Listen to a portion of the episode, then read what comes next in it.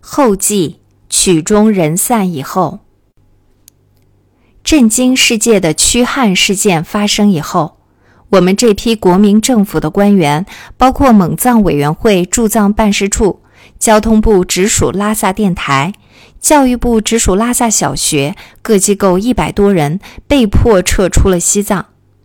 当时经印度撤出的这支队伍，本来可以走冈托，借道西京，从那里乘吉普车，沿着平坦的大道直达印度的噶伦堡。但印度的商务代表以冈托没有足够的住宿条件为理由，拒绝了我们的要求。因此，我们这一批男女老少只能骑马翻越喜马拉雅山，经过几天艰苦的行程，才抵达噶伦堡。在噶伦堡，我们受到了当地华侨团体的盛大欢迎，并为我们安排了舒适的住处。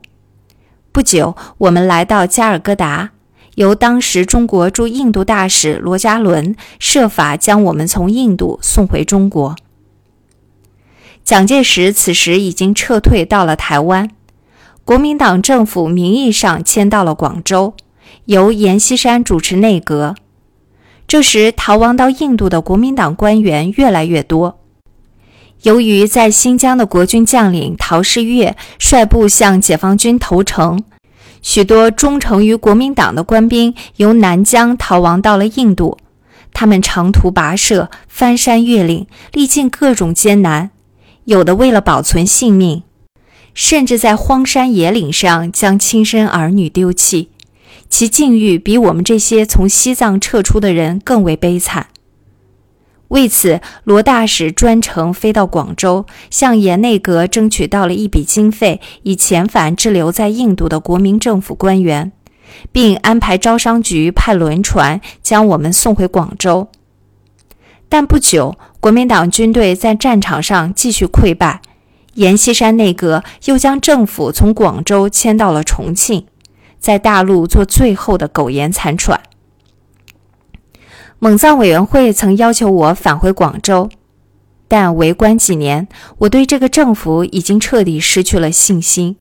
我随即向国民政府递交了辞呈，辞去在政府中的所有职务。一九四八年赴南京参加边疆工作会议时，我曾途经香港，在那里遇到了许多虔诚的佛教徒。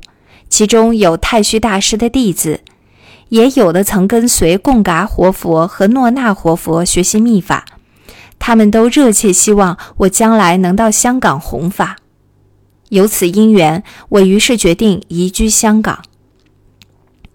一九五零年一月三日，我从印度飞抵香港，恰巧我的老同学张成基居士与夫人于祥祥女士，她是国民党元老于右任之女。此时也在香港，张成基逢人便说：“有一位真正懂得密宗的人到了。”于是便不断有人找上门来向我请教秘法。不久，我觉得因缘成熟，便开始讲经说法。我向那里的佛弟子们讲授宗喀巴大师的《菩提道次第略论》。由于没有汉译本，只能使用藏文原著，随讲随译。翻译出的经文分期登刊在香港的佛教杂志上。遇到根气好的弟子，我也向他们传法灌顶。这些弟子中有大资本家、银行的经理，也有警察局的高级警司，甚至还有外国驻香港的领事。在我抵达香港后不久，驻藏办事处处长陈锡章也携夫人来到了香港。他没有继续追随国民党政府，以后从香港回到了北京。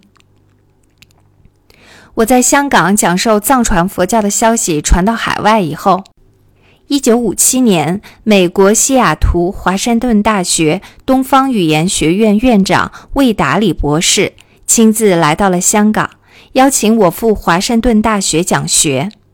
我接受了他的热情邀请。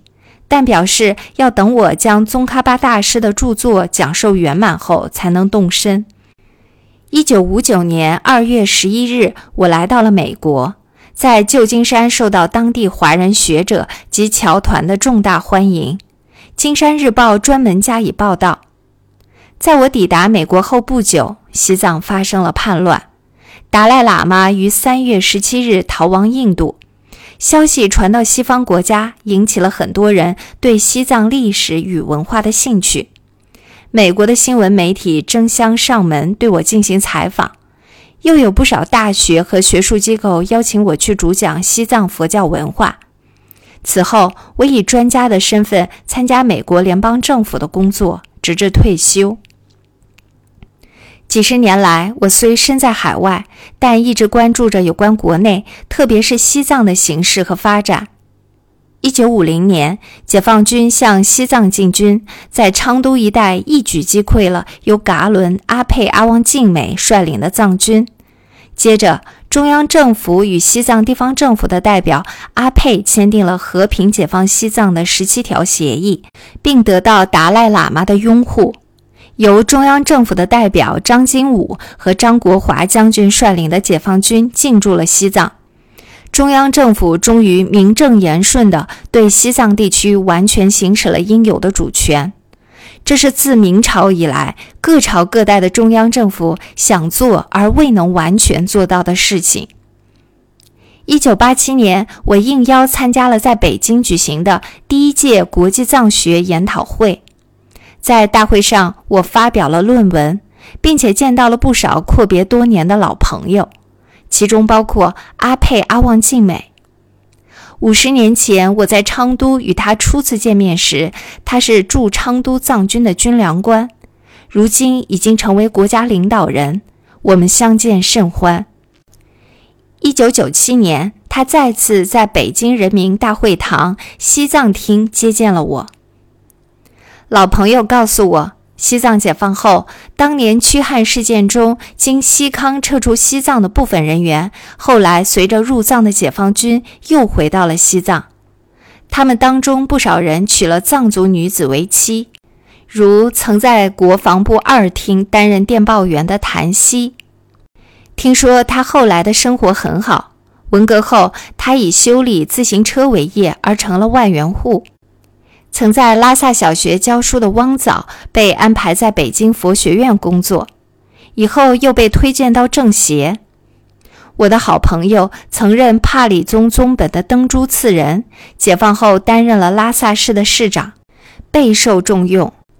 西藏叛乱时曾任藏军司令的噶伦拉鲁，经过改过自新，成为西藏自治区的政协副主席。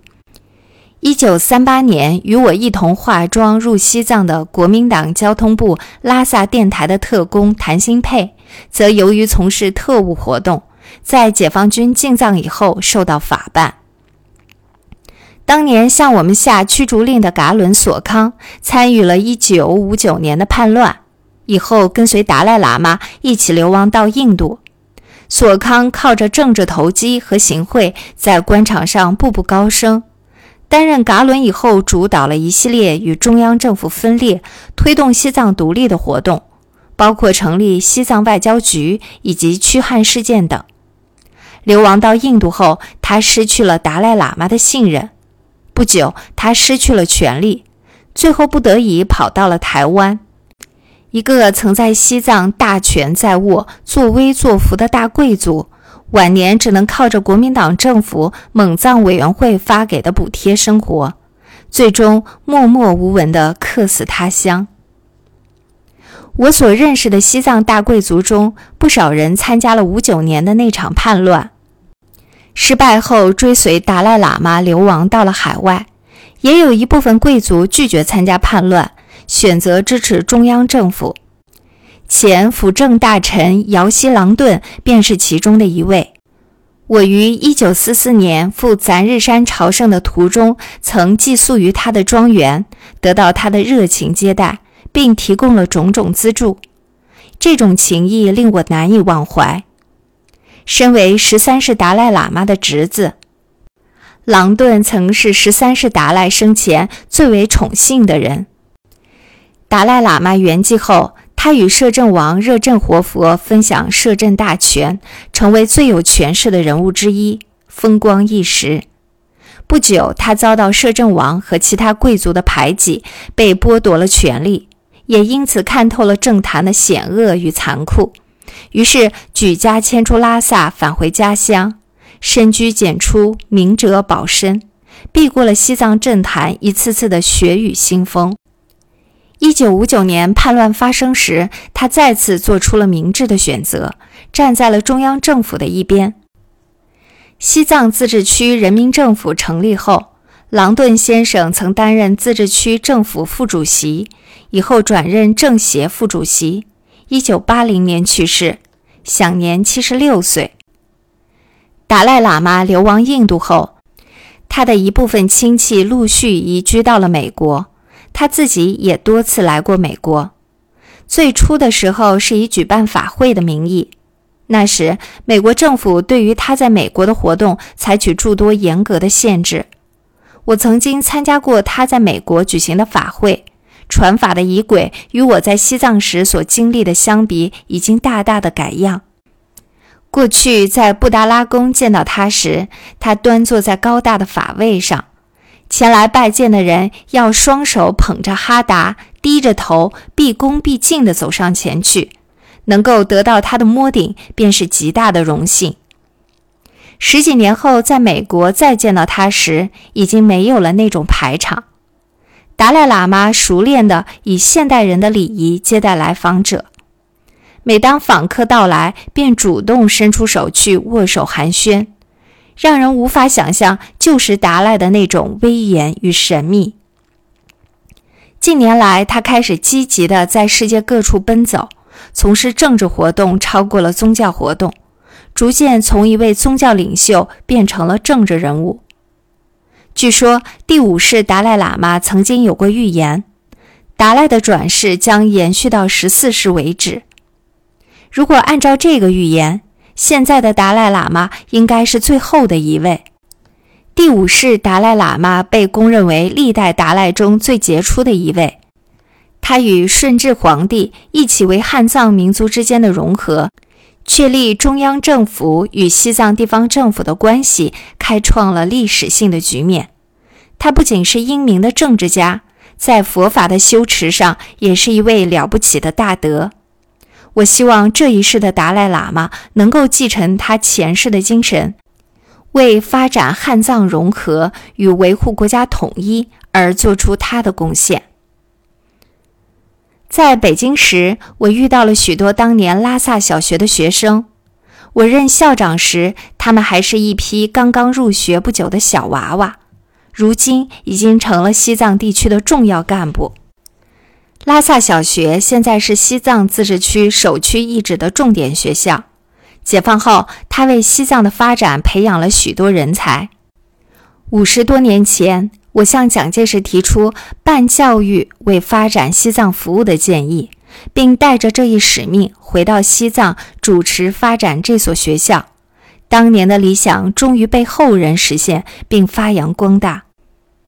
我想，所有当初和我一同为了发展拉萨小学而排除万难、呕心沥血的拓荒者们，看到他今日的成果，都一定会无比欣慰。当年与我在汉藏教理院的同学和佛教界的同修与老朋友们，不少已经故去，还有一些如今分布在大陆、香港、台湾和海外各地。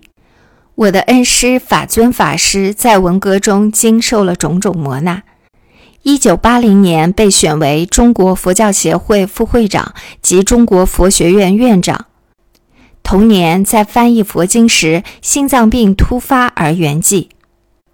法尊法师一生行持严谨，献身译经大业，几十年中将藏传佛经经典，尤其是黄教的许多重要法著译成汉文，功德巍巍。